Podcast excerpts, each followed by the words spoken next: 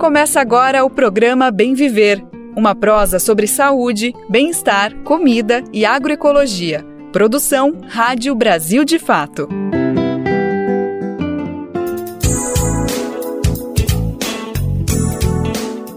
E hoje é quarta-feira, dia 15 de novembro de 2023, feriado. É feriado sim, dia da proclamação da República, mas a gente está chegando com mais uma edição fresquinha, mais uma edição inédita para trazer as informações importantes do Brasil e do mundo para nossa audiência e também para ajudar a relaxar, informações importantes para a gente ter uma quarta-feira mais tranquila. Eu sou Lucas Weber e estou por aqui nessa próxima uma hora, nessa boa prosa que a gente vai falar sobre educação, direito das mulheres, meio ambiente, saúde, cultura e muito mais. Bora lá então saber quais são os destaques do programa de hoje que está só começando.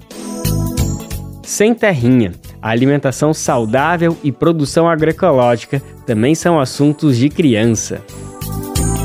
Sobrecarga de atividades no início da maternidade pode acarretar na síndrome de burnout. pesquisador aponta que crescimento de feminicídios e estupros são reflexos da redução em investimentos durante governos anteriores.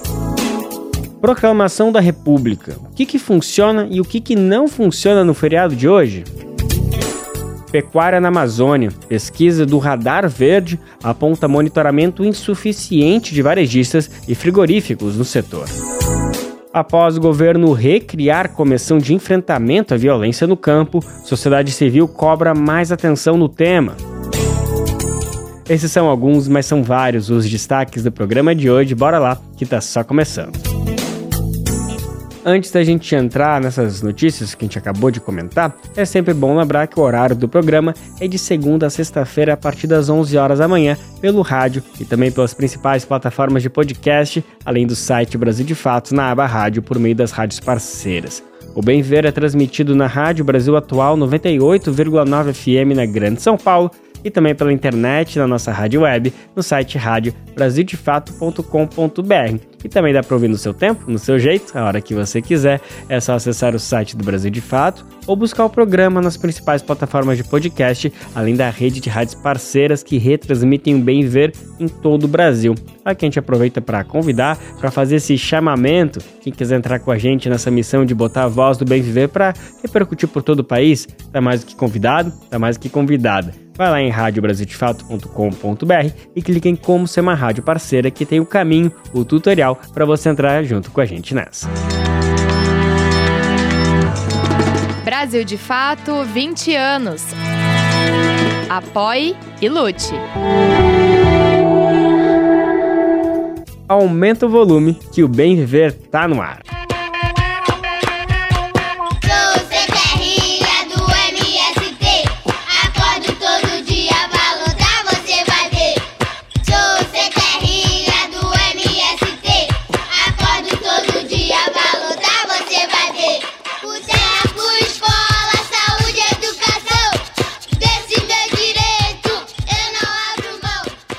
A gente abre a edição de hoje com a música Cantando Sem Terrinha, com crianças do estado do Rio. A música foi gravada pelo MST, o Movimento dos Trabalhadores Rurais Sem Terra, em um disco com meninas e meninos de todo o país. Ficou com vontade de ouvir outras canções? Basta procurar pelo CD Sem Terrinha. Entra lá no site mst.com.br que você encontra fácil fácil. No disco você também encontra muitos outros sotaques e ritmos que representam a diversidade do nosso país em vozes infantis. O CD também é uma das muitas iniciativas do MST com a educação para o Brasil. Além de crianças, o movimento é referência para jovens e adultos também. No trabalho com a criançada, por exemplo, nem mesmo o nome creche é utilizado. Mais que palavras, a escolha da nomenclatura representa muitas coisas. O movimento é conhecido pelas cirandas, que não abrem mão da educação libertadora desde os primeiros momentos da vida. E para celebrar esse trabalho em cada pedacinho do país, a gente segue agora para a Bahia. Lá, a repórter Vânia Dias conferiu um trabalho que, por exemplo, afirma em alto e bom som que agroecologia e alimentação são sim assunto de criança. Nos acampamentos e assentamentos do movimento Sem Terra, a relação com a terra e o alimento começa ainda na infância. Garantir a sobrevivência nas culturas alimentares através da educação para o alimento é um entendimento passado ainda nos primeiros anos de vida. Por isso, as crianças sem terrinha constroem desde cedo uma conexão diferenciada com a terra e com os frutos que dela brotam. Cíntia Paula Carvalho, coordenadora do setor estadual de educação do MST, defende que a terra para o movimento tem um valor sagrado. Porque a terra para nós é o nosso principal objetivo, né, que é luta pela terra, né, a luta pelo direito da moradia, de produzir, produzir alimentos saudáveis, de morar na, na, na terra, né, de, de ser um, um, um camponês com direitos, né, um, sem terra com direito.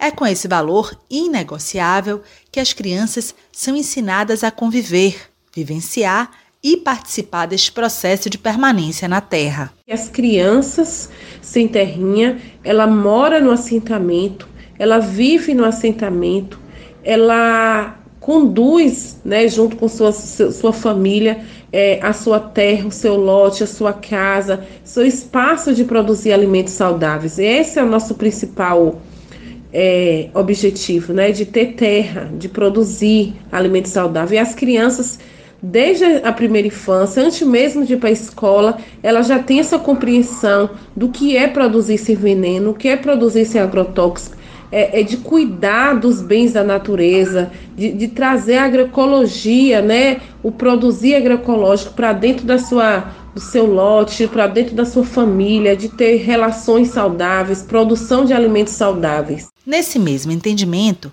Maria Gilmara Silva, mais conhecida como Gil, militante do MST na Regional Nordeste da Bahia e também colaboradora do setor de educação, reforça que o diferencial do ensino infantil no movimento é mesmo o conhecimento para produzir os próprios alimentos de forma saudável, colocando em prática a agroecologia e formando crianças conscientes para transformar o meio em que vivem.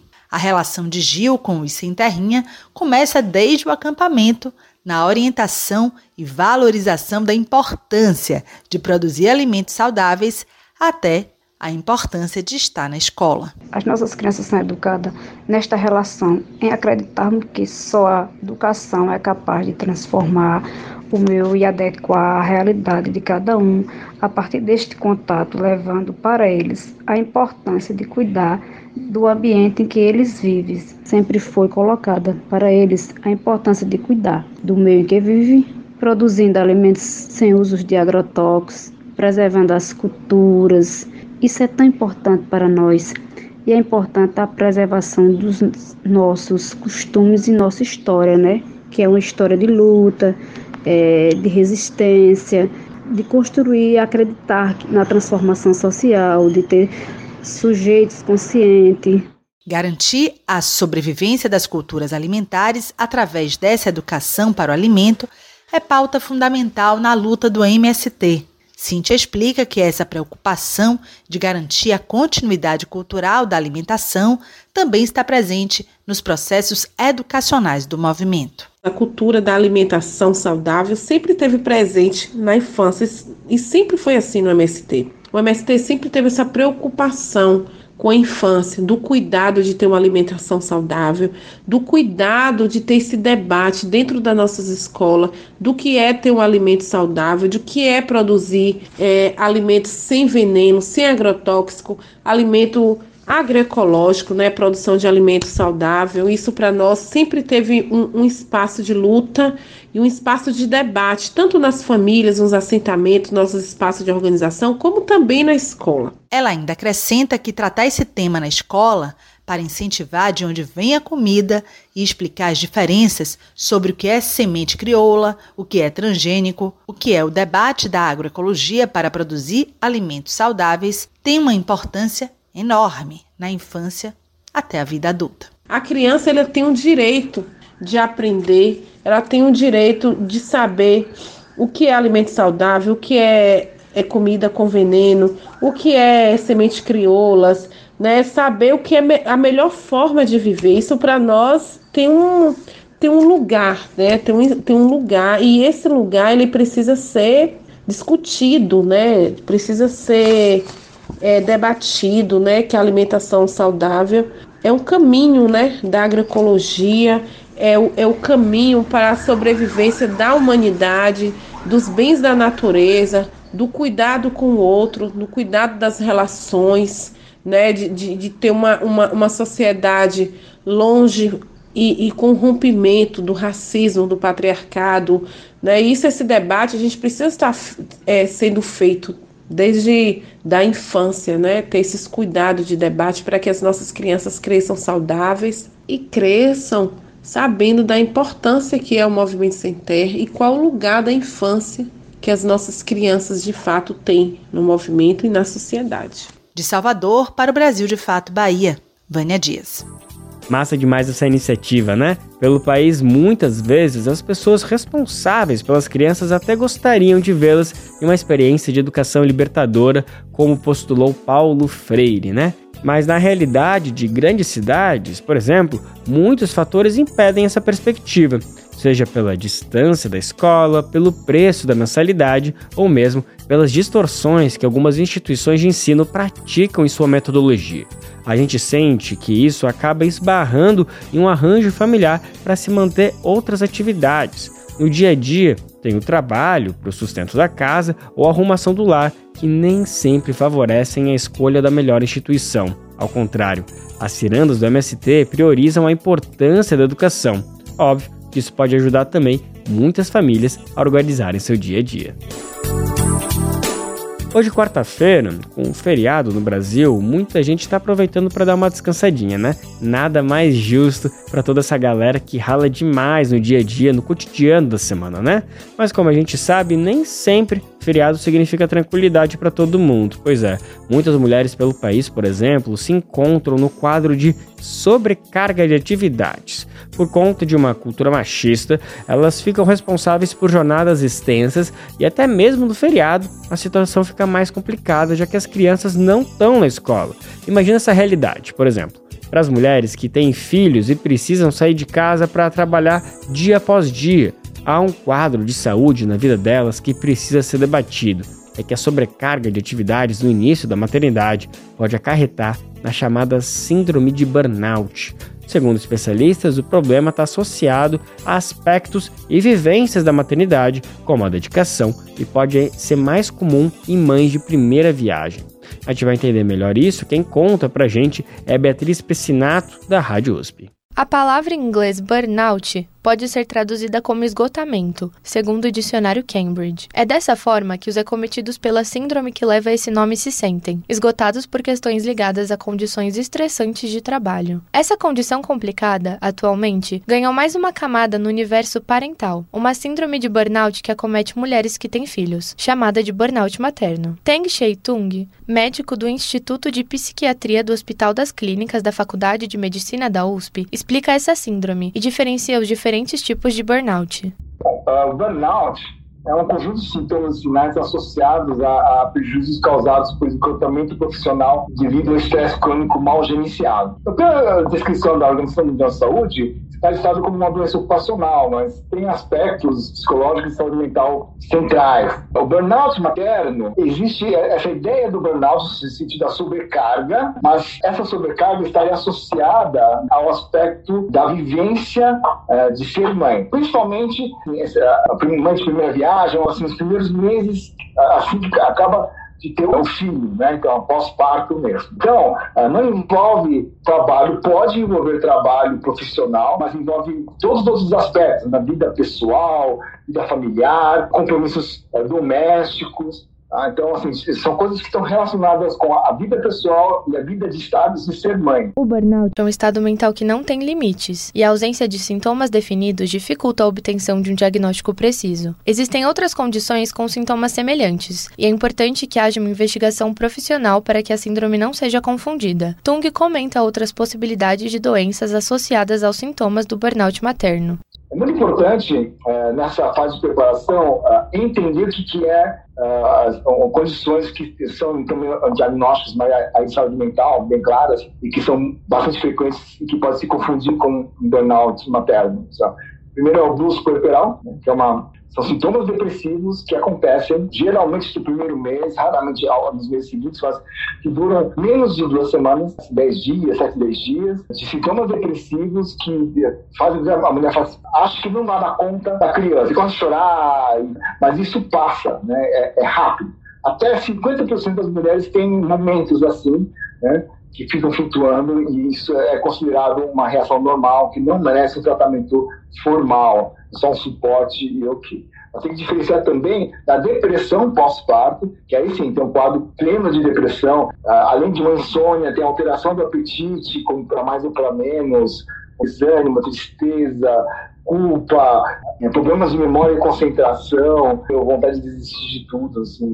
Aí o quadro mais grave, que tem que durar mais do que duas semanas, ou se for muito forte, muito capacitante já, antes de duas semanas, 5, 10 dias, já está muito grave e tem que tratar. Não é possível prever se alguém terá um transtorno mental, mas é sempre possível tomar alguns cuidados para prevenir sobrecargas excessivas. Sigmar Malvese, professor do Departamento de Psicologia Social e do Trabalho do Instituto de Psicologia da USP, comenta alguns cuidados que gestantes e mães podem tomar. A melhor forma é ela ter o apoio de alguém, entende? Alguém próximo que ela confia, alguém que tem uma leitura empática da mãe, sabe? Elas têm uma relação empática e, e essa pessoa então é, pode dar um apoio falando para ela, é, interpretando os sinais, pedindo para ela olhar um aspecto, outro aspecto, confortando a mãe, dizendo que é assim mesmo, que as crianças não sabem nada do mundo e elas choram. A prevenção é essa, é esse apoio. E esse apoio pode começar antes do bebê nascer. Eu conversei com Teng Sheitung, médico do Instituto de Psiquiatria do Hospital das Clínicas da Faculdade de Medicina da USP, e Sigmar Malvese, professor do Instituto de Psicologia da Universidade de São Paulo, sobre a síndrome de burnout materno e suas possíveis causas. Beatriz Pessinato, da Rádio USP São Paulo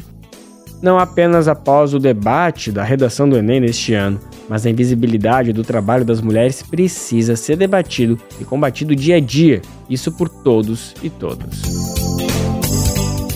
Os investimentos em políticas adequadas que garantam direitos e justiça para as mulheres levam um tempo para, de fato, trazer resultados. Essa questão foi levantada pela pesquisadora Isabel Sobral. Ela é supervisora do Núcleo de Dados do Fórum Brasileiro de Segurança Pública e ela levantou esse questionamento ao apresentar o crescimento de feminicídios e estupros nesse ano. A especialista disse que o cenário é reflexo ainda da redução em investimentos durante os governos anteriores. Nessa semana, o Fórum Brasileiro de Segurança Pública divulgou uma pesquisa com dados sobre a violência contra as mulheres nos primeiros seis meses de 2023. E, de acordo com o levantamento, feito com base nos registros de boletins de ocorrências feitos pelas polícias civis dos estados e também do Distrito Federal, houve crescimento de casos de feminicídios e de estupros. No primeiro semestre desse ano, cerca de 1.900 mulheres foram assassinadas no Brasil. Para analisar esse assunto, Isabela foi entrevistada pelo Programa Central do Brasil. A gente vai conferir agora a conversa que ela teve com a nossa equipe. A gente é, vem notando um aumento nos feminicídios já desde a criação né, desse crime, uh, enquanto lei no Brasil em 2015. Uh, ah, a gente observa Uh, uma possível melhoria na classificação desses casos, né, por parte das polícias, uh, uma melhor identificação dos casos relacionados ao gênero da vítima, uh, mas também a gente observa crescimento de outros crimes relacionados à violência contra a mulher, que são evidência de fato de que a violência contra a mulher uh, parece estar aumentando no país. É, e isso é muito grave. Uh, a gente observa, sim, que existem lacunas, né? Por exemplo, nos últimos anos, até 2022, nós tivemos uma redução bastante expressiva nos investimentos federais no combate à violência contra a mulher, né? E recursos são muito importantes, né? Para que a gente possa produzir políticas públicas para combater a violência contra as mulheres, é necessário que haja investimento de recursos, né? É necessário que uh, o governo invista na rede de atendimento que vai de fato acolher essa mulher para que a gente possa evitar uh, todas as formas de violência e principalmente a violência mais grave, que é o feminicídio. Lembrando a denúncia feita pela modelo Ana Hickman contra o marido dela, Isabela Sobral foi perguntada sobre a possibilidade de repercussão de casos como esse que ampliaram o debate sobre a importância das queixas nas delegacias. Com certeza, é muito importante que nós, enquanto sociedade, estejamos uh, prontos para conversar sobre isso. Né? A Lei Maria da Penha de 2016, ela faz um trabalho muito importante, também no sentido de colocar esse assunto como um assunto público. Né? Não se trata de um assunto privado, a violência contra a mulher, é algo sobre o qual o governo tem que se debruçar, sobre o qual a gente tem que falar enquanto sociedade. Então, é muito importante, sim, é, que a gente fale a respeito e que a gente divulgue né, quais são os serviços que estão disponíveis para essa mulher que está em situação de violência, né? Uh, o que, que ela pode buscar para ser atendida, para ser acolhida, para sair dessa situação. Né? Muitas vezes ela não denuncia por medo ou porque não tem condições de sair daquela relação, né? Então a gente precisa falar sobre isso uh, e a gente precisa uh, deixar muito claro uh, quais são os serviços e, e, os instrumentos que o nosso governo, que as nossas leis dispõe para essas mulheres, uh, para que elas possam sair dessa situação, né? Então é muito importante que a gente fale uh, disso, né? Até por isso a nossa missão é divulgar esses dados para colocar o assunto em debate e para que a gente possa cada vez mais uh, tentar através dessa divulgação, né, fazer com que as mulheres de fato acessem esses serviços. Cadê meu celular? Eu vou ligar pro 80. Vou entregar teu nome e explicar meu endereço. Aqui você não entra mais, eu digo que não te conheço. E jogo água fervendo se você se aventurar. Eu solto o cachorro e apontando pra você. Eu grito perto. Eu quero ver você pular, você correr na frente dos vizinhos. Você vai se arrepender de levantar a mão pra mim. Como cantou Elza Soares na música Maria da Vila Matilde, a denúncia de violência contra as mulheres pode ser feita pelo número 180. A ABJD é a Associação Brasileira de Juristas pela Democracia. Defende o Estado democrático de direito, a presunção de inocência, o devido processo legal e o acesso à justiça. A ABJD é a única organização do Brasil que reúne todas as categorias de juristas do estudante à juíza, da servidora do sistema de justiça ao defensor público. Juristas democráticos são essenciais para evitar retrocessos e avançar nos direitos e garantias. Faça parte da ABJD. Entre no site e associe-se a bjd.org.br. Vamos tentar responder uma pergunta agora que pode ajudar bastante o dia de hoje. Como funciona o feriado dessa quarta-feira, dia da proclamação da República?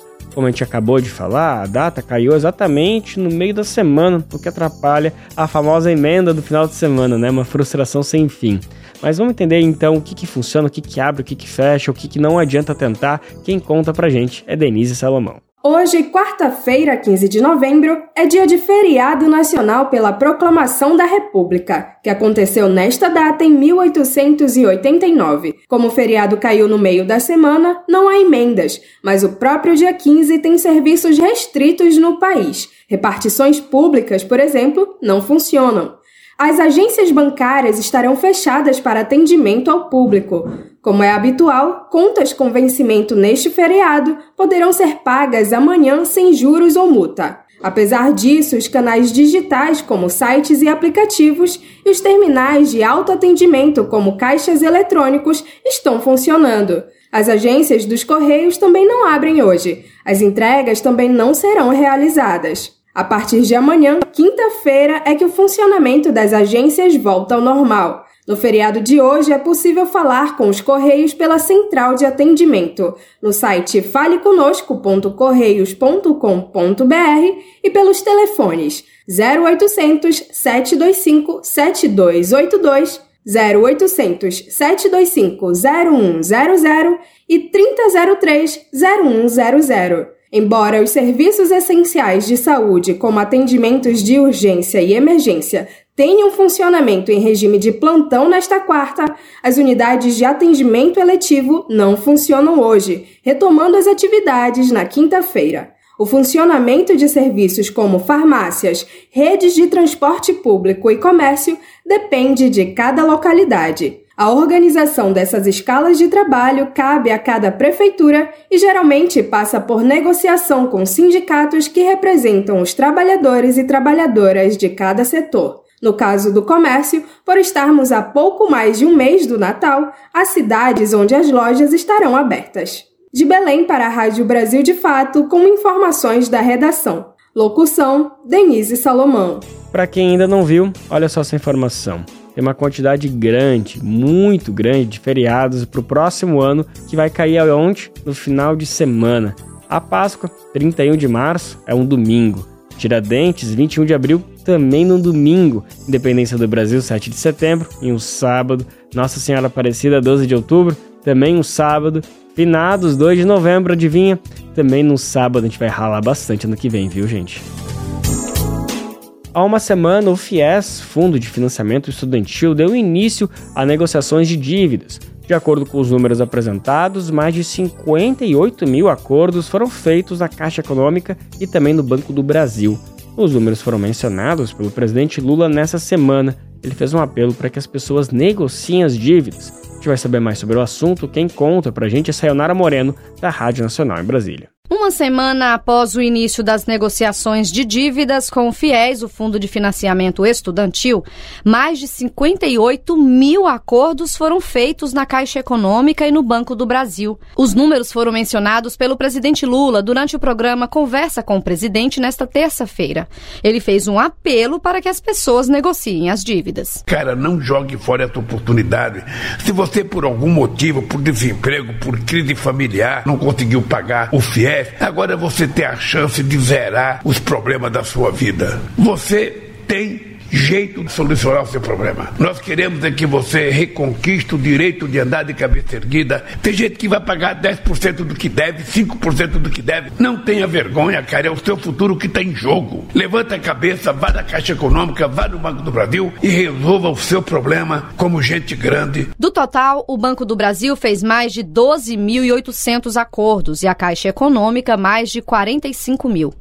Ainda durante o programa, o presidente Lula mencionou que o foco do governo é reduzir as abstenções do Enem, o Exame Nacional do Ensino Médio, que teve mais de 32% de faltosos no último domingo. É preciso que a gente descubra, entre a pessoa se inscrever e o dia da prova, o que, que acontece na vida da pessoa, o que, que desestimula ele a fazer. Essa eu acho que é uma pesquisa que a gente tem que fazer, todo mundo incentivar para que esse jovem estude, na perspectiva de que a solução da vida dele está no fato dele estudar, ter uma profissão e cuidar da vida dele. Eu quero que todo jovem brasileiro tenha o direito de fazer um curso universitário. Ao lado do presidente, o ministro da Educação, Camilo Santana, defendeu a importância de os jovens concluírem o ensino médio e destacou que o primeiro ano é o que mais tem desistências. Ele antecipou que o MEC vai lançar ainda este ano o chamado Bolsa Poupança do Estudante de Ensino Médio. Nós perdemos hoje milhares e centenas de milhares de jovens no ensino médio que abandonam a escola às vezes por necessidade de trabalhar. O que, é que vamos fazer? O aluno entra no primeiro ano, ele vai receber todo mês um auxílio. E no final do ano, ele concluindo o primeiro ano, ele recebe uma bolsa que vai ser depositada uma poupança. E aí ele vai entrar no segundo ano, começa também recebe o auxílio mensal. E no final do ano também a bolsa depositada. E ao final da conclusão do, do ensino médio ele, ele, pode resgatar todo aquele recurso ou para montar um negócio que ele queira começar ou ele ir pagar a universidade que ele queira. O ministro da Educação ainda lembrou que os gabaritos e os cadernos do Enem ficam disponíveis na página do INEP na internet a partir das 7 da noite desta terça-feira. E quem foi prejudicado por problemas logísticos, distância do local de prova ou por doenças infecto-contagiosas e não compareceu ao exame, tem até esta sexta-feira para solicitar a reaplicação do Enem. As provas serão em 12 e 13 de dezembro. Da Rádio Nacional em Brasília, Sayonara Moreno. Brasil de Fato Uma visão popular do Brasil e do mundo. Leia e ouça as informações que mais interessam no seu dia: política, economia, direitos humanos, cotidiano, saúde e cultura tratados com pluralidade e diversidade. Jornalistas, articulistas e movimentos populares reunidos em um só veículo. Esse é o Brasil de Fato conteúdos em texto, áudio e vídeo que informam e contribuem na luta por uma sociedade mais justa e fraterna. Quer ficar por dentro? Então acesse brasildefato.com.br. Agora no Bem Viver, a gente vai falar sobre um estudo recentemente publicado que traz dados alarmantes, dados que mostram o tamanho da situação de perigo que vive a Amazônia brasileira e, consequentemente, o país. E a gente pode, sem dúvida, abranger isso para o mundo inteiro, afinal, a gente está falando de uma ameaça climática. Uma pesquisa realizada pelo Radar Verde aponta que 95%, ou seja, quase todos, 95% dos principais varejistas do Brasil e 92% dos frigoríficos situados isso na região amazônica apresentam um controle considerado muito baixo sobre a cadeia da pecuária. O levantamento foi realizado ao longo de 2023, avaliou dados públicos de 132 frigoríficos com operação na Amazônia, além de 69 varejistas, que são potenciais compradores de carne bovina na região. Isso tudo tem que ter muita atenção, porque sem esse controle, sem essa transparência, uh, uh, fica muito perigoso a gente entender se essa carne, se ela não vem de uma origem duvidosa, de uma origem criminosa, que pode estar ligada a crimes ambientais até de outras instâncias. Para entender melhor quais são os riscos e por que, que a gente precisa ter um olhar atento sobre esses números e até mais, como que a gente pode reverter esse cenário, eu tenho aqui agora o prazer de, re de receber um dos responsáveis por toda essa pesquisa, Alexandre Mansur, ele é coordenador do Radar Verde. Então, antes de tudo, Alexandre, obrigado pela disponibilidade. A gente já estava conversando que vai ser muito importante falar com bastante luz sobre todos esses números, então obrigado pela disponibilidade, viu, amigo? Muito obrigado, Lucas. É um prazer estar falando aqui com você e com os ouvintes todos. Maravilha. Alexandre, eu acho que para a gente entender um pouquinho mais sobre a dimensão desses números, talvez valesse a pena a gente entender um pouquinho dessa metodologia que vocês aplicaram. Pelo que eu entendi, vocês usaram três referências para chegar nesses números, que é o grau de transparência pública, grau de exposição ao risco de desmatamento e grau de controle da cadeia. Explica melhor que, que, que são esses, o que, que significa isso da maneira mais didática para a gente entender que é algo bem simples, às vezes pode parecer complexo. Ah, será será que são coisas só de logística e tal, do mercado, da burocracia? Não. Eu acho que a gente está falando de coisas bem práticas, né? Então, pode explicar para a gente um pouquinho mais essa metodologia, fazendo favor? É bem simples. É, o princípio é o seguinte: a gente come carne e a gente gostaria de saber o quanto os frigoríficos e os supermercados controlam a sua cadeia de fornecedores para garantir que não tem desmatamento na Amazônia na cadeia deles. Ou seja, o boi passa por várias fazendas, de uma fazenda para outra, antes de chegar na planta onde ele é abatido e embalado e vendido, né, no supermercado. E a gente precisa saber o quanto o frigorífico e o supermercado controlam todas essas fazendas por onde o boi passou para garantir que não tem desmatamento nelas. E, e esse desmatamento, a gente pode conversar depois, ele é muito importante da gente é, controlar, porque a principal causa de desmatamento na Amazônia é a abertura de pastos, e não precisava ser assim. A gente pode produzir carne sem abrir novas áreas. Como é que funciona a pesquisa? Para a gente saber como cada um controla, a gente faz três coisas. A primeira é, a gente envia para as empresas um questionário com uma série de perguntas. Você exige tal e tal documentação? Você tira seu sua lista de fornecedores uma fazenda que faz, faz tal coisa ou não cumpre tal requisito, a gente faz uma série de perguntas de controle. E a gente exige que para cada resposta que a empresa dá, ela dê comprovações. Então não adianta ela dizer, ah, eu exijo o documento tal. Ela precisa me comprovar. Ela precisa me dar um documento de uma auditoria independente falando, ela realmente exige isso. Então, essas são as perguntas que a gente faz para a empresa. Além disso, isso é o grau de controle. Além disso, a gente olha nos sites públicos da empresa o quanto ela comprova essas mesmas coisas. Esse é o grau de transparência pública. Por quê? A gente imagina que se a empresa tem um controle, ela vai contar para todo mundo, ela vai demonstrar. E se, a, se aquela demonstração não for suficiente, ela vai complementar com o questionário, que ela vai melhorar a nota dela. Então a gente tem esses dois indicadores, o grau de controle, que é baseado nas, nos questionários que a gente envia para as empresas, e o grau de transparência, que é o quanto a empresa comprova nos seus canais oficiais. Esse ano, nenhuma empresa respondeu o questionário. Ou seja, elas optaram por não responder. Elas poderiam responder o questionário e cada resposta delas melhoraria a pontuação delas. Então, mas elas optaram por não responder. A gente pode entender que elas optaram porque talvez elas não tenham nada muito melhor do que estava no site, né? Senão elas melhorariam sua nota. É, e é um indicador de falta de transparência, né? E de prestação de contas, né, da empresa, né? Quando ela não quer prestar contas para um indicador, único indicador independente que existe. Aí o que a gente é, faz é uma comparação dos dados públicos de todas as empresas a partir dessas perguntas. Comprova que exige tal documento do fornecedor, comprova que verifica se a questão fundiária está correta, se teve desmatamento ilegal, o quanto comprova e o quanto prova que é, exige isso mesmo. E aí essa foi a nota que a gente deu no grau de transparência pública. E é, essa é a gradação que está tão ruim, em, essa é a pontuação que está tão ruim em relação aos frigoríficos. Além disso, a gente também faz um mapeamento de todas as plantas na Amazônia. É, cerca de 45% do rebanho brasileiro já está na Amazônia.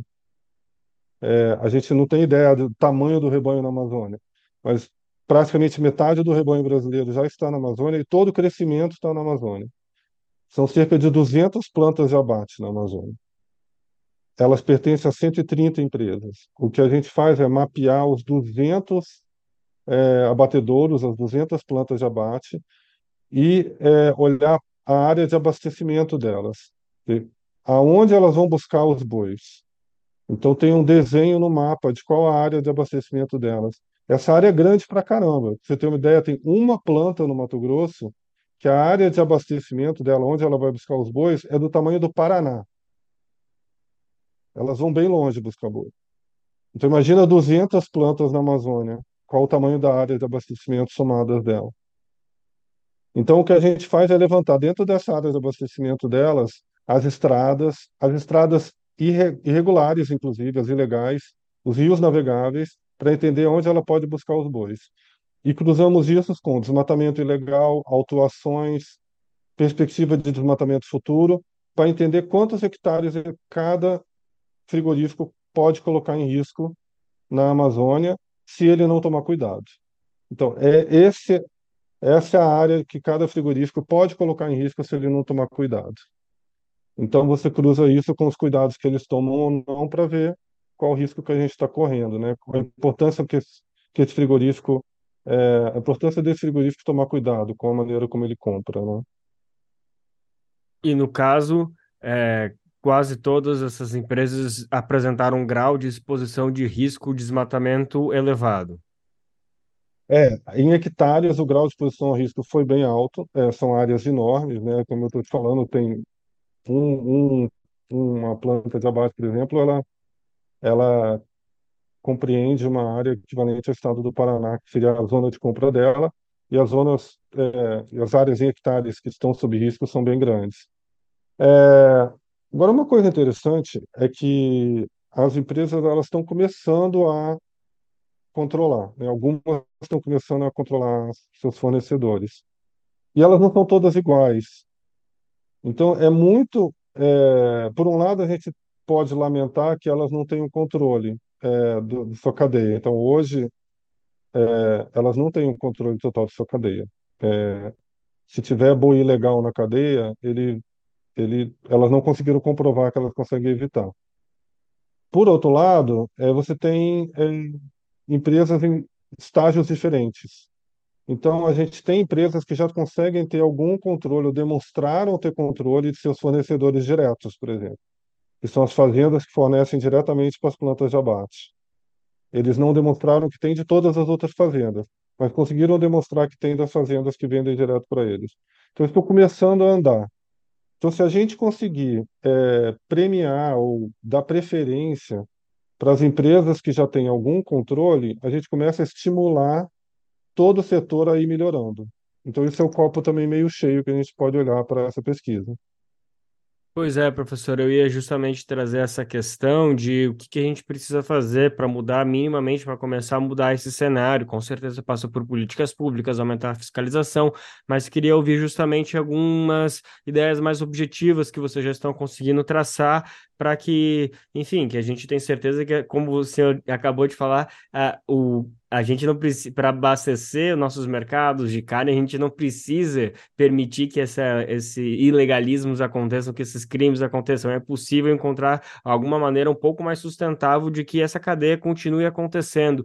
Então, explica um pouquinho mais para a gente quais são as ideias práticas e soluções possíveis que a gente precisa implementar, se passa pelo governo federal, governo estadual, ou são outras instâncias que precisam se mobilizar para que esse mercado pare, saia dessa criminalidade que vocês estão tão bem apontaram? É, existem muitas, é, muitas pesquisas que indicam que é possível a gente produzir a mesma carne que a gente produz hoje, ou até muito mais. Dizer, é possível atender a demanda futura de carne do Brasil e do mundo é, com a área que já está desmatada, já está aberta e já está sendo usada para pasto, com técnicas muito rudimentares que permitiriam aumentar a produtividade dessas áreas e tornaria desnecessário que você invadisse floresta nova e abrisse uma nova área. Eu estou falando invadir porque boa parte do desmatamento na Amazônia ele ocorre em área pública. Estamos falando de terras públicas, federais ou estaduais que são invadidas para derrubar a floresta e colocar o gado em cima, tomando conta da área invadida. A gente não precisa disso para criar mais boi. É, a produtividade na maior parte da área desmatada na Amazônia é baixíssima, está é, tá em torno de um boi por hectare. Você tem lugares no sul, sudeste brasileiro que produzem várias vezes mais que isso. Você tem fazendas na própria Amazônia que produzem várias vezes mais que isso. E não é preciso nada muito sofisticado, não estamos falando de genética, não estamos falando nada disso, estamos falando de rodar o rebanho na, nas pasta no, no pasto, fazer rotação de pastagem. Estamos falando de direcionar para onde o boi pasta colocando a fonte de água. Coisas muito básicas. Isso já permitiria aumentar a produtividade sem necessidade de invadir terras públicas novas ou de desmatar ilegalmente novas terras. Agora, para que isso aconteça, é preciso que todo mundo trabalhe estimulando. Então, você tem o poder público tem o papel, sem dúvida, de fiscalizar, e os compradores têm um papel, sem dúvida, de também olhar de quem eles estão comprando, né? É, se eles não estão comprando de gente que tem práticas ilegais, se eles não estão comprando de fazenda que tem boi em terra indígena invadida, em parque nacional invadido, etc. Então, na medida que a gente entende quem é que tem mais controle ou menos, a gente consegue estimular os melhores e a gente consegue desestimular os piores, né, nessa cadeia. Perfeito. Professor, para fechar nosso papo, eu queria retomar um assunto que o senhor acabou comentando no início, enfim, acabou perpetuando toda conduzindo toda a sua fala, mas eu acho que vale a gente ressaltar de que é por que, que vocês se dedicaram a fazer um estudo que mensurasse a cadeia da pecuária no, no na Amazônia. Não é porque vocês são um movimento anticarne, um movimento veganista, tenho certeza que não passa por esses caminhos. Existe sim uma, uma justificativa, uma explicação que é bem simples, que é o como isso está por trás desses altos índices de desmatamento que a gente vem cre ah, observando crescer nos últimos anos. O senhor pode explicar um pouquinho, dar mais alguns números que deem a dimensão de por que, que a gente precisa olhar com tanta atenção e exigir mudanças imediatas da cadeia da pecuária no Brasil? Então, a cadeia da pecuária brasileira é muito importante para o país. Ela gera emprego, ela gera economia, ela gera divisas, ela movimenta a economia. A gente come carne, né? É, ela, ela faz parte do, da alimentação brasileira. Então, a gente precisa defender a cadeia, a gente precisa defender a pecuária brasileira. A pecuária brasileira corre um risco enorme, porque hoje 75% das emissões do Brasil vem da pecuária. E a pecuária não precisava estar responsável por essas emissões. Ela poderia se livrar da área ilegal, do desmatamento ilegal. Então, existem algumas empresas que já estão começando a trabalhar para isso, mas para que a gente faça essa jornada de limpar a pecuária brasileira, a primeira coisa que a gente tem que fazer é entender onde estamos, né? Então, se a gente está fazendo uma jornada para chegar num lugar, a gente tem que saber em que pé a gente está da jornada. E no ano que vem, ver se a gente evoluiu. E ver quem evoluiu e quem não evoluiu. E premiar quem evoluiu e punir quem não evoluiu. Esse é o jeito da gente conseguir evoluir. Então, a gente está fazendo isso porque até hoje a gente não tinha um indicador independente que mostrasse como está o setor e como está cada empresa do setor. Agora a gente consegue que o setor evolua, a gente consegue que os bancos financiem os melhores, a gente consegue que os investidores é, invistam nas melhores empresas, comprem títulos das melhores empresas e não comprem das piores. A gente consegue que os importadores comprem das melhores, não comprem das piores. Agora a gente consegue que o mercado entenda quem são os melhores e os piores, para que a gente consiga melhorar a nossa pecuária, né? E tirar essa, esse estigma da pecuária brasileira, né? Perfeito. E no estudo vocês dão nome aos bois, né? Fazendo uma referência aqui, uma brincadeirinha, falam exatamente quais são os frigoríficos, quais são as redes varejistas que atuam e estão descumprindo de maneira vergonhosa. Então também, enfim, cabe ao cidadão também poder olhar e, e ter pelo menos noção de onde ele está cobrando. Na minha opinião, imagino que o senhor pode me ajudar, Talvez a resposta não passe exatamente por isso, por esse boicote que as pessoas podem fazer. Eu acho que isso é importante, mas talvez muito pequeno frente ao tamanho da demanda, da demanda que a gente precisa alterar. Mas, de qualquer forma, fica aqui o convite para as pessoas acessarem o site da, do Radar Verde, também do próprio Brasil de Fato, que a gente está divulgando todos esses números e os nomes, para as pessoas terem noção de onde está vindo a carne que está sendo comprada e qual que é a situação dela, né? Então, Alexandre, muito obrigado mais uma vez pela tua disponibilidade. Foi ótimo conversar contigo. Como o senhor acabou de falar, foi apenas um primeiro passo para o monitoramento que a gente vai seguir acompanhando, esperando ver é, passos acontecerem. Então, tenho certeza que foi apenas a primeira conversa de algumas que a gente vai ter nesse sentido, viu? Muito obrigado, Lucas. Espero que seus ouvintes tenham aproveitado e que é, a gente olhe, né? Use o nosso poder de escolha, nosso poder de consumidor para fazer a diferença. Com certeza, nosso poder de escolha, nosso poder é, de decidir as questões que a gente acha pertinente para a vida. Eu acabei de conversar então com o coordenador do Radar Verde, Alexandre Mansur.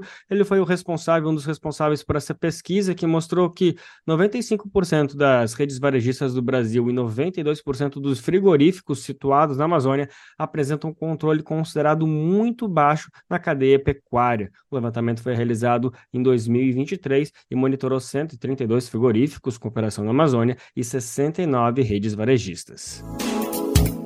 O governo federal recriou neste mês de novembro o Comitê de Enfrentamento à Violência no Campo.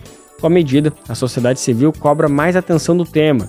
Entidades como o MST demandam maior estruturação de órgãos, como o INCRA e o IBAMA, além de ações de inteligência. Vamos saber mais detalhes dessa informação, dessas reivindicações? A reportagem de Cristiane Sampaio, locução de Denise Salomão. Lideranças de entidades civis demandam políticas estruturantes que possam fazer frente à onda de assassinatos que tomou conta da zona rural nos últimos anos, após o governo federal reinstalar a Comissão Nacional de Enfrentamento à Violência no Campo. O segmento pressiona por mais atenção da gestão à agenda social e política do campo. Somente na Amazônia Legal, os conflitos por terra aumentaram 33% entre 2021 e 2022, enquanto o crescimento em nível nacional foi de 16,7% no mesmo período. Foram 47 assassinatos ano passado em todo o país, sendo 34 deles somente na região amazônica. Vinculada ao Ministério do Desenvolvimento Agrário, a recém-recriada comissão foi instituída por meio do Decreto 11.638 e propõe mediar casos de conflitos no campo, além de fazer estudos a respeito do tema e produzir um plano anual de trabalho, estabelecendo assim metas e prioridades na área. O colegiado terá reuniões mensais e prevê a apresentação de um relatório de atividades a cada semestre. O documento deverá ser apresentado aos órgãos que compõem a comissão. A lista inclui os ministérios dos Direitos Humanos e da Cidadania, da Igualdade Racial, da Justiça e Segurança Pública, do Meio Ambiente, das Mulheres e dos Povos Indígenas, bem como a Secretaria-Geral da Presidência da República, o Instituto Nacional de Colonização e Reforma Agrária, o Conselho Nacional dos Direitos Humanos, a Advocacia Geral da União e o Conselho Nacional de Desenvolvimento Rural Sustentável. Para o líder do MST, José Damasceno de Oliveira, a atual gestão tem se pautado até agora em medidas mais paliativas para o combate à violência. O militante diz que uma agenda voltada a esse fim carece de ações mais estruturais. Segundo José Damasceno, a violência no campo é histórica e estrutural e que é preciso de uma política contundente para enfrentar a cultura agrária brasileira. José afirma que toda e qualquer medida é importante, Porém, é preciso avançar mais com o serviço de inteligência para a prevenção do problema. Na mesma sintonia, Jesus Gonçalves Fiel, da campanha contra a violência no campo, destaca a preocupação com a impunidade e cita que somente 1% dos mandantes de crimes são condenados. A dirigente cita a preocupação com a morosidade da justiça brasileira em avaliar e julgar casos do tipo. A gente tem contabilizado há anos, a CPT contabiliza as pessoas vitimadas no campo mas assim, a gente acompanha de, de, a nível nacional essa dificuldade do Brasil em punir as pessoas que cometem crimes contra defensores de direitos humanos. Para ter ideia de como é o nível de impunidade, Agora, no dia 13 de dezembro, vai fazer um ano que um dos intermediários do assassinato do Dezinho foi julgado. Então, só que o Dezinho foi assassinado dia 21 de novembro de 2000. Então você tem aí 23 anos, 22 anos para que você chegue ao julgamento. Outra preocupação de lideranças do segmento é a falta de orçamento para políticas do setor. Para Jesus, a simetria na distribuição das verbas públicas é um fator de preocupação. As lideranças da área consideram fundamental o investimento na agricultura familiar e na política de reforma agrária, mas se queixam da falta de priorização para essa agenda, como destaca Jesus Gonçalves. O Brasil, o governo brasileiro destinou 360 ou 390 bilhões para o agronegócio, com incentivo, crédito, não sei o quê, e, e, e destinou que na Amazônia que o, o Pronaf é a plantação de dendê. Isso não é investir na agricultura familiar. E destinou 10 milhões para a reforma agrária. E tem mais 50 milhões na diretoria fundiária, mas que são para as outras coisas, não são especificamente para a reforma agrária. A campanha contra a violência no campo tem pressionado para que o governo Lula injete mais verbas em autarquias federais, cujo trabalho se relaciona com o tema. O Brasil, de fato, tentou ouvir o Ministério do Desenvolvimento Agrário a respeito da criação da Comissão da Situação das Políticas para o Setor, mas os pedidos de entrevista foram ignorados pela assessoria de imprensa da pasta, que não deu resposta até o fechamento dessa matéria. De Belém, com reportagem de Cristiane Sampaio, locução Denise Salomão.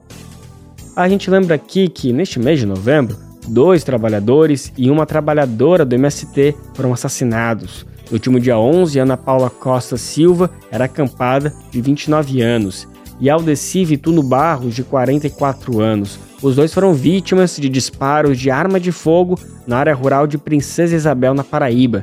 Antes, no dia 5, o agricultor acampado Josimar da Silva Pereira foi assassinado na cidade de Vitória do Santo Antão, onde morava. Qual foi a última vez que você ajudou a salvar uma vida? Nájila Lima, do Hemocentro do Ceará, tem um recado para você.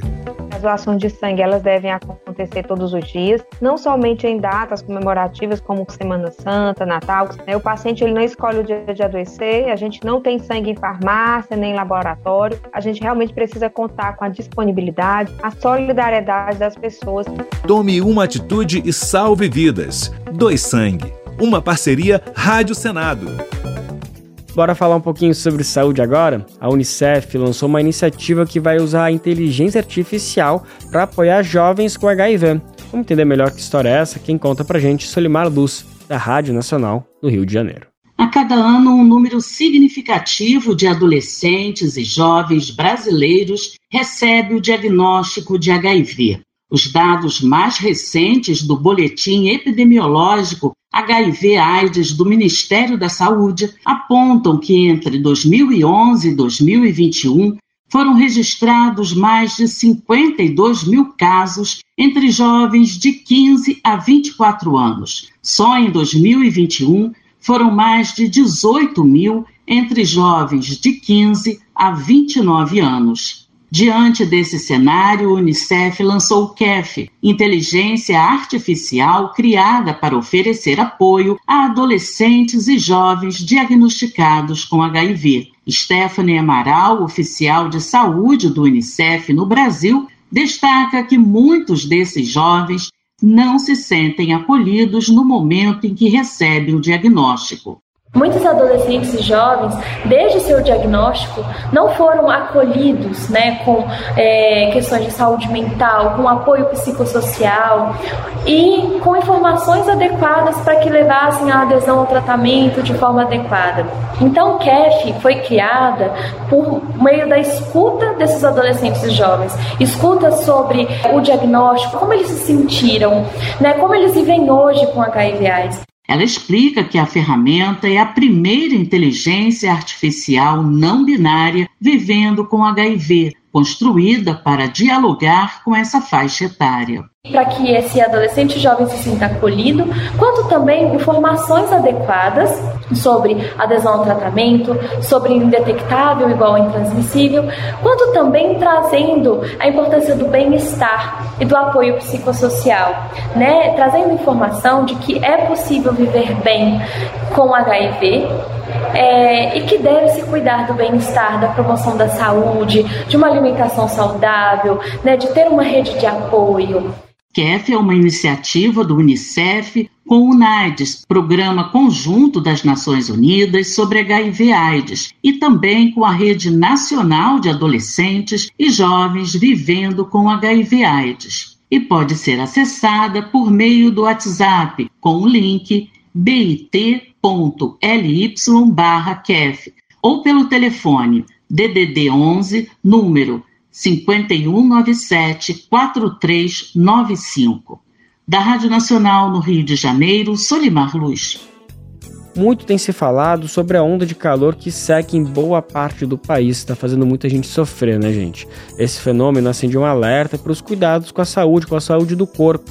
Vamos saber algumas dicas importantes? Renato Ribeiro, da Rádio Nacional em Brasília. E chegou o meu momento favorito do Bem Ver, quando a gente abre espaço para o nosso colunista Moser Benedito contar aquelas histórias que só ele conhece. E a de hoje tem a ver com uma fruta. Isso, fruta, não falei errado, é isso mesmo. Mas vamos entender que eu também não estou entendendo. Fala pra gente, Moser. Colunistas Brasil de Fato com Moza Benedito, escritor, geógrafo e contador de causos. Quando eu tinha uns oito anos de idade, uma vizinha velha tinha uma jabuticabeira que produzia muito, mas não deixava a molecada da vizinhança aproveitar. Um dia, ela me propôs que eu colhesse jabuticaba e vendesse para ela em troca de uma graninha.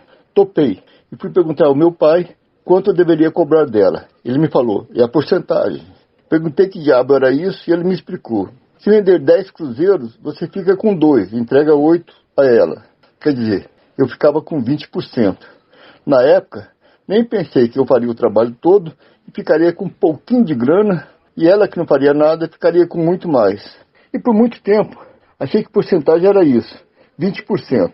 Não imaginava que poderia ser 10%, 40%. Eu tinha um carrinho em que cabia uns 15 litros e vendia por litro, medido com uma lata de óleo. O preço era ridículo, mas vendi vários carrinhos de jabuticaba e gostei. Mesmo pouco dinheiro, para mim era uma beleza. Lembro que não falava que vendia jabuticaba, vendia fruta ou fruita. Assim chamávamos a jabuticaba na minha terra, fruta ou fruita na pronúncia caipira. Sabíamos que banana era fruta, laranja também, abacate, mas quando falávamos fruta ou fruta, nos referimos só a jabuticaba. E isso me remete a um caos que os velhos me contavam sobre a Revolução de 32. Minha região faz divisa com o estado de São Paulo soldados paulistas e mineiros, inimigos na Revolução, cruzavam a fronteira direta. Um dia, um roceiro que tinha um sítio bem na divisa viu se aproximar um grupo de soldados. Perguntaram a ele se era mineiro ou paulista. Respondeu que era mineiro. Os soldados eram paulistas e lhe deram uma baita surra. Mal se recuperou, outro grupo de soldados se aproximou e fez a mesma pergunta. Pensou, falei que era mineiro e apanhei, e respondeu, sou paulista. Os soldados eram mineiros e lhe deram outra surra. Quando estava quase curado, vi um grupo de soldados se aproximar e ficou apavorado. Falei que era mineiro, apanhei. Falei que era paulista, apanhei de novo. Subiu numa jabuticabeira, tentando não ser visto pelos soldados, mas não deu certo. Eles chegaram debaixo da fruteira e perguntaram se era mineiro ou paulista. Lá do alto ele respondeu com voz trêmula: Eu sou fruta. Você ouviu o escritor Mousa Benedito, geógrafo e contador de causos. E assim, a gente encerra mais uma edição de hoje, mas sim, quinta-feira a gente tá de volta. Quem vai estar tá aqui com vocês é meu companheiro, meu amigo Daniel Amir. Lembrando que o Bem Viver fica disponível a partir das 11 horas da manhã e você pode nos ouvir na Rádio Brasil Atual 98,9 FM na Grande São Paulo ou no site radiobrasildefato.com.br. O programa vai ao ar em diversas rádios pelo país e ele está completa de emissoras que retransmitem Bem Viver. Você encontra no nosso site na matéria de divulgação diária do programa. Aqui a gente aproveita para agradecer esses veículos por estarem com a gente. Lembrando que o Bem Viver também fica disponível como podcast no Spotify, Deezer, iTunes e Google Podcast. Este programa teve a apresentação de Lucas Weber, edição e produção de Daniel Lamir e Denise Salomão, trabalhos técnicos de André Parotti, Edson Oliveira, Logatinone e Emerson Ramos. Coordenação de Rádio e TV Moniz Ravena, diretora de programas de áudio Camila Salmásio, direção executiva Nina Fidelis, apoio toda a equipe de jornalismo do Brasil de Fato. É isso, tchau! Você ouviu o programa Bem Viver, uma prosa sobre saúde, bem-estar, comida e agroecologia. Produção Rádio Brasil de Fato.